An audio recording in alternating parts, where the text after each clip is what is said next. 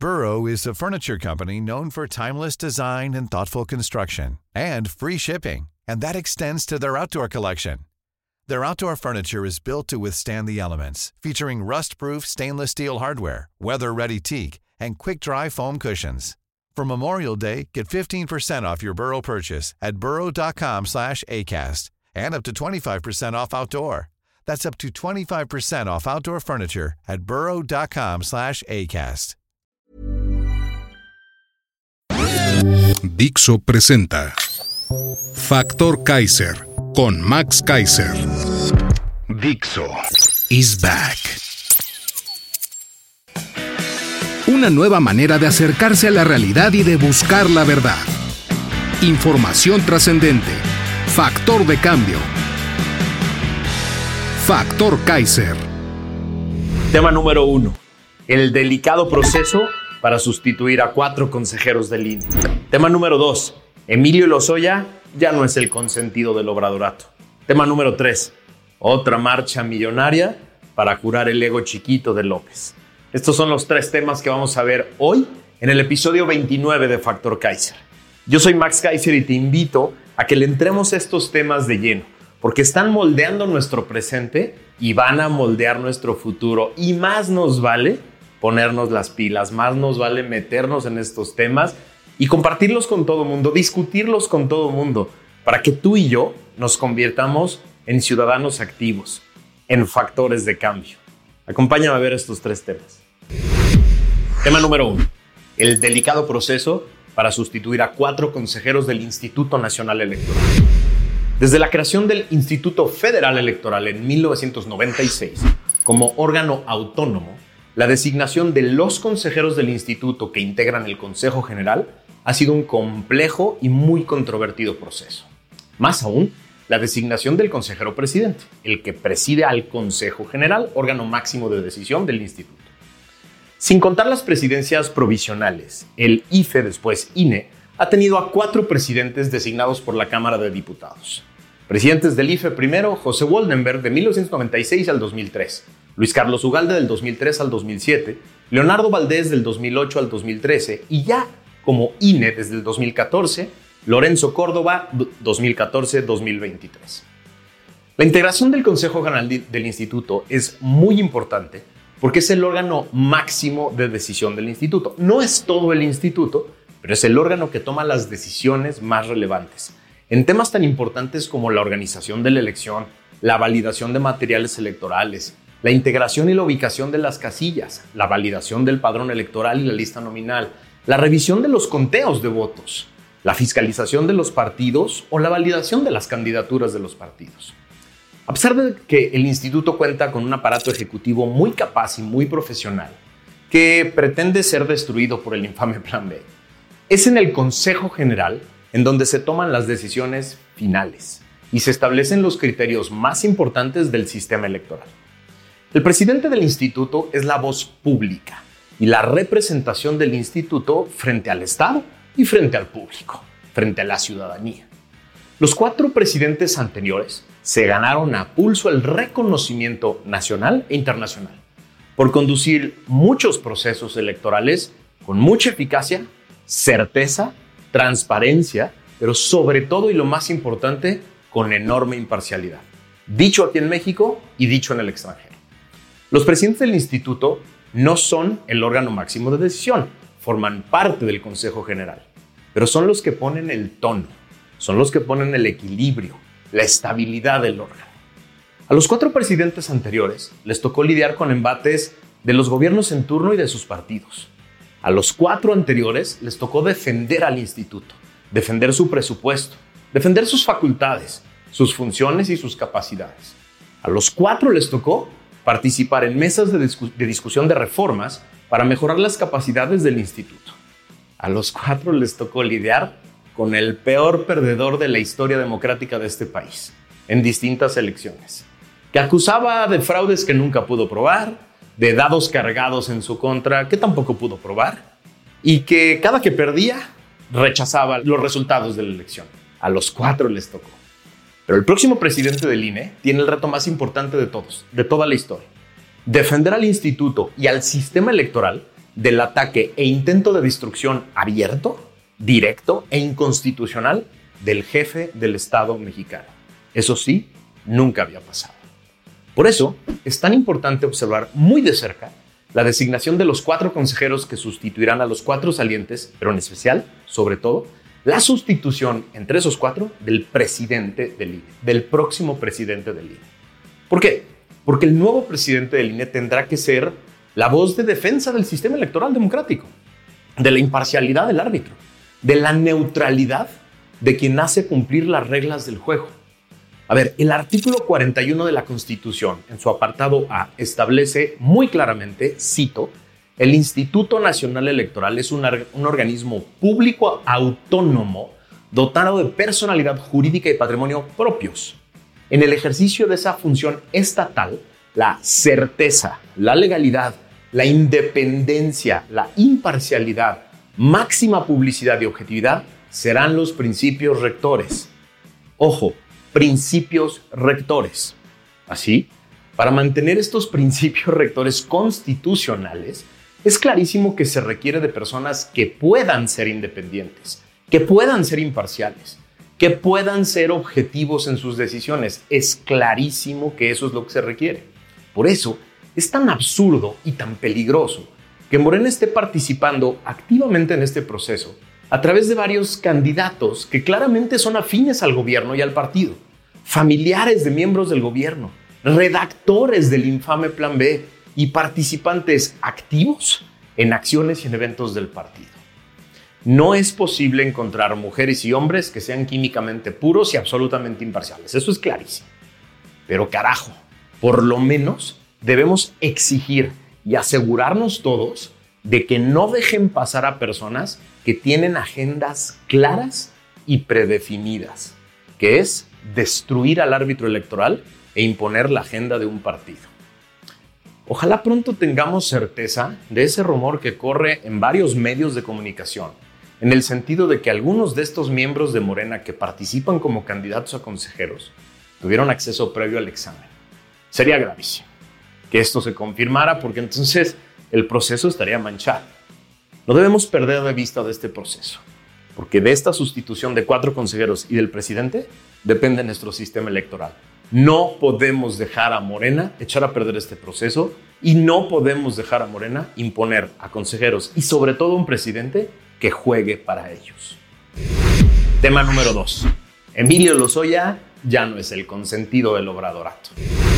En una nota del día de ayer del periódico español El País, nos enteramos que el juez Genaro Larcón López ha declarado abierto, finalmente, el juicio contra el exdirector de Pemex, Emilio Lozoya, encarcelado por el caso de sobornos Odebrecht, este caso que empañó a todo el continente americano.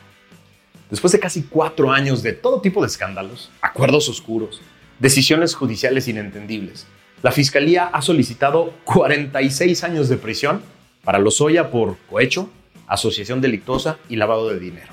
Y 21 años para su madre, Gilda Margarita Austin, por asociación delictosa y uso de recursos ilícitos. El proceso contra el jefe de la petrolera estatal en el sexenio de Peña Nieto se ha enredado durante todo este tiempo en una investigación interminable con peticiones de aplazamiento y de todo tipo de trampas. Pero el juicio finalmente está abierto. A pesar de que el acusado se ha mostrado dispuesto a reparar el daño económico causado, 200 millones de pesos dice que tiene para devolver, el juicio está abierto. Las pruebas inculpatorias se convirtieron en el foco del atorón judicial en los últimos meses.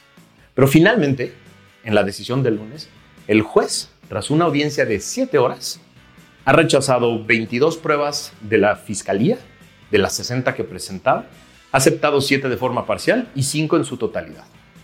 En cambio, las pruebas que presentaba la defensa y que la fiscalía buscó derrumbar han sido admitidas por el juez en su totalidad, 28. A finales de, abril se celebrará también una nueva audiencia, una nueva diligencia, por el segundo caso que enfrenta a este acusado, el de agronitrogenados, una empresa que tiene todo tipo de tranzas en torno a las decisiones de este señor, por el que también se le ha ofrecido colaborar pagando el monto fijado por los daños causados. En la audiencia de Odebrecht, la madre de Lozoya pidió por videoconferencia al presidente López una oportunidad para su hijo y recordó que la Unidad de Inteligencia Financiera tiene pruebas de delitos en contra del expresidente Peña Nieto, por lo que ella dice no ve la razón de que a este no se le procese de igual forma. Dura declaración de la señora. Lozoya fue apresado en España en 2020, apresado, y supuestamente extraditado a México. Lo que hoy sabemos es que ni fue apresado ni fue extraditado. Vino voluntariamente por un acuerdo que hizo su padre con el gobierno actual. Dicho así, por el que era su abogado. Acuerdo oscuro en el que se le exigía embarrar a cuanto adversario del presidente pudiera, con la historieta que él quisiera contar y que luego pusiera algunas pruebas. De preferencia, embarrar a panistas, para que López pudiera mantener su discurso de combate a la corrupción de gobiernos anteriores, sin tocar a Peña Nieto. El caso fue desmoronándose poco a poco, como el castillo de naipes que siempre fue. Lozoya nunca aportó prueba alguna de sus historietas y el gobierno perdió la paciencia. Por meses, el gobierno mantuvo la versión de que Lozoya estaba privado de su libertad en un arraigo domiciliario, mientras juntaba las pruebas que debería de entregar al gobierno para embarrar a otras personas. Esta versión se desmoronó por completo cuando la valiente reportera Lourdes Mendoza, acusada vilmente por Lozoya, le tomó una foto en el restaurante Juna, devorando plácidamente unos tacos de ganso, perdón, unos tacos de pato. Ese día se acabó la paciencia del gobierno, quien a través de la Fiscalía General de la República lo acusó de haberse quedado con el total de los sobornos de Odebrecht. Ese día, cuando lo acusaron de quedarse con todo, se cayó también la versión de que legisladores panistas habrían recibido sobornos para aprobar la reforma energética que siempre quisieron. Era estúpido a partir de ese momento sostener que Lozoya se había quedado con todo y al mismo tiempo había repartido el botín. ¿Es una o la otra? Así, se desmoronó por completo el único caso de corrupción que ni siquiera inició en este gobierno, por las denuncias e investigaciones que iniciaron el gobierno de Peña. Y se cae la telenovela que López armó en contra de legisladores y políticos de otros partidos, de manera vil. Y de manera infame además en contra de Lourdes Mendoza. Se desmoronó por completo. Ya no hay nada de esta historia. Esperemos pronto haya una sentencia definitiva, porque México sigue siendo el único país de todo el continente que no tiene una sola sanción, una sola sentencia por el caso de Odebrecht, el único de todo el continente. Tema número 3.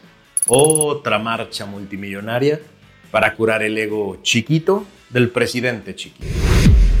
Le dolieron en el alma las manifestaciones del 26 de febrero y del 8 de marzo. Dos zócalos llenos de personas que no venían a aplaudirle, sino a reclamarle, a exigirle. Dos zócalos llenos en menos de dos semanas de personas que llegaron por voluntad propia, sin utilizar un solo centavo de recursos públicos y que hacían ver la fuerza de una ciudadanía independiente que se sabe organizar para reclamarle al gobierno. No se podía quedar así.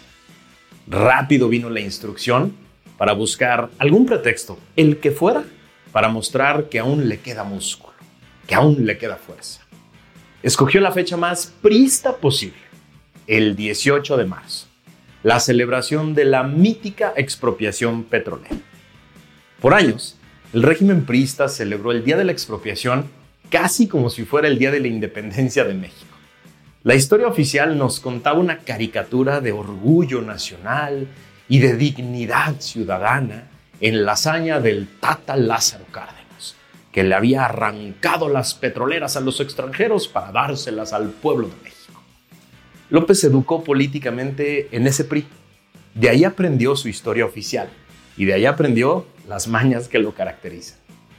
Este nuevo acarreo masivo del bienestar tiene como pretexto celebrar al Pemex más endeudado de la historia, al Pemex que ha perdido cientos de miles de millones de pesos solo en este sexenio, al Pemex de los proyectos de infraestructura que triplicarán su costo promedio, al del huachicol fuera de control, al de la corrupción, al Pemex que contamina, al Pemex que le debe a todos sus proveedores, al Pemex del pasado.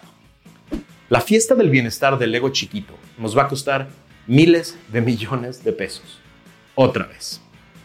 En una nota del periódico Reforma del día de hoy, nos centramos que el gobierno federal, gobiernos estatales y los legisladores emanados de Morena aceptaron y apretaron el acelerador para la concentración del 18 de marzo convocada por el presidente de la República. Funcionarios federales encabezan este operativo de movilización a la vez que coordinan el pase de echadora. Este indigno momento en el que le exigen a otros poner una lana para curar el ego del Mesías. Esto para recolectar fondos que sufraguen a los autobuses y la logística de permanencia de manifestantes en la Ciudad de México. El viernes 10 de marzo, Carlos Torres, el coordinador de programas para el bienestar y secretario técnico de la presidencia, convocó a los superdelegados de todo el país a movilizar burócratas, beneficiarios de programas sociales y a los servidores de la nación. Sí, esos a los que el presidente les dice, amor con amor se paga, ahora tienen que venir. En una reunión virtual, Torres pidió informar cuántas personas tenían programado movilizar para calcular el reparto de cuadrantes en la Plaza de la Constitución. Es decir, les exige una cuota de personas que tienen que venir. Ayer por la tarde sostuvieron una reunión en Palacio Nacional los secretarios de Gobernación Adán Augusto López y del Bienestar Ariadna Montiel, con la jefa de gobierno Claudia Sheinbaum, el coordinador de campaña de Delfina Gómez, de la candidata del Estado de México Morena, Horacio Duarte, y el presidente de Morena, Mario Delgado. ¿Para qué? Para ponerse de acuerdo y para saber cómo presionar a todo Morena para traer gente. De acuerdo con fuentes gubernamentales que le pidieron al periódico Reforma Anonimato, se ha solicitado a funcionarios de gobierno que aporten desde 50 mil hasta 200 mil pesos, según el rango de su cargo. Ignacio Mier, coordinador de Morena en la Cámara de Diputados, informó que los legisladores morenistas aportarán dinero de sus dietas para apoyar esos traslados. ¿Qué caro le sale a Morena el ego frágil de su mandatario? ¿Qué caro nos sale a todo el país haber escogido una persona con un ego tan chiquito que necesita de muchos aplausos para poderse levantar todos los días? Sí, es importante que lo tengamos muy claro para el futuro, para que la próxima vez, entre todos, escojamos a un presidente y a un equipo de gobierno que tengan la suficiente capacidad de ver hacia adelante, de respetar y aceptar la crítica, de entenderla, de gobernar, de gobernar para todos, de gobernar para México. Gracias por haberme acompañado en este programa, gracias por acompañarme en los programas anteriores, gracias a todos los que comparten este contenido por todos lados, por todas sus redes, por todos sus chats. No saben cómo me emociona de pronto ver que en chats de personas que yo ni conozco aparecen estos videos con recomendaciones de vean esto, vean esto y compartan. Me emociona mucho porque de eso se trata, de compartir, de llegar a todos lados, de estar en todas las conversaciones. Por eso te pido que te suscribas aquí y le pidas a todos tus conocidos que se suscriban para que esta comunidad crezca y crezca y todos nos convirtamos en un factor de cambio. Gracias por haberme acompañado. Nos vemos la que sigue.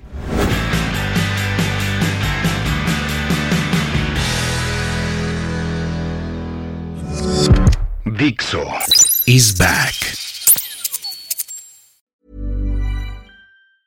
Hi, I'm Daniel, founder of Pretty Litter. Did you know cats tend to hide symptoms of sickness and pain? I learned this the hard way after losing my cat, Gingy. So I created Pretty Litter, a health monitoring litter that helps detect early signs of illness by changing colors, saving you money and potentially your cat's life. Pretty Litter is veterinarian developed, and it's the easiest way to keep tabs on your fur baby's health right at home. Go to prettylitter.com and use code ACAST for 20% off your first order and a free cat toy. Terms and conditions apply. See site for details.